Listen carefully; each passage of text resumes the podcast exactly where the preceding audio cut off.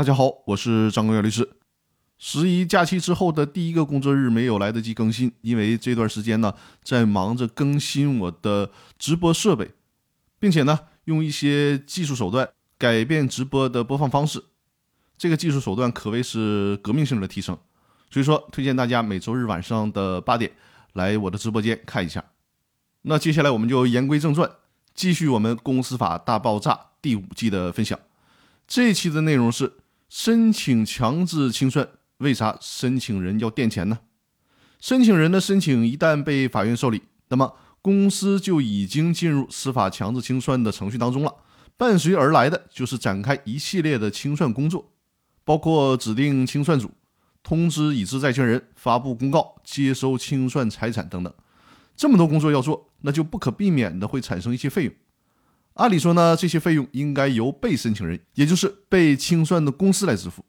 但是因为清算财产还没有清理、没有处理，那这些费用暂时就没有办法从清算财产当中去支付，因而呢，要求申请人在申请清算的时候预交一定的费用。以保障清算程序的顺利进行，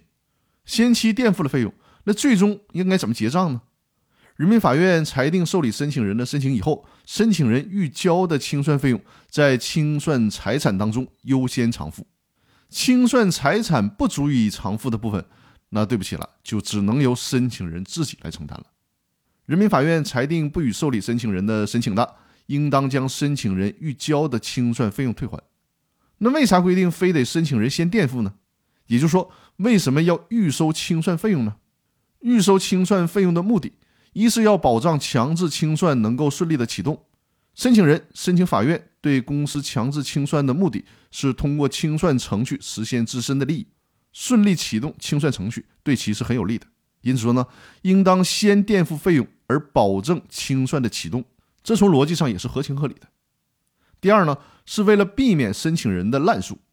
因为存在费用负担的问题，申请人在提请申请的时候就会更加的谨慎。这样既保证了申请人理性的主张其权利，又可以避免司法资源的浪费。申请人申请立案的时候呢，法院应当向其发出预交清算费用的通知书，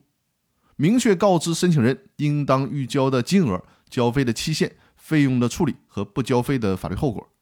在审查案件的时候，如果发现当事人没有按照要求在规定的期限内足额缴纳费用的，那就采用通知书的形式告知申请人其不交费，那么该案件就需要按照撤诉来处理。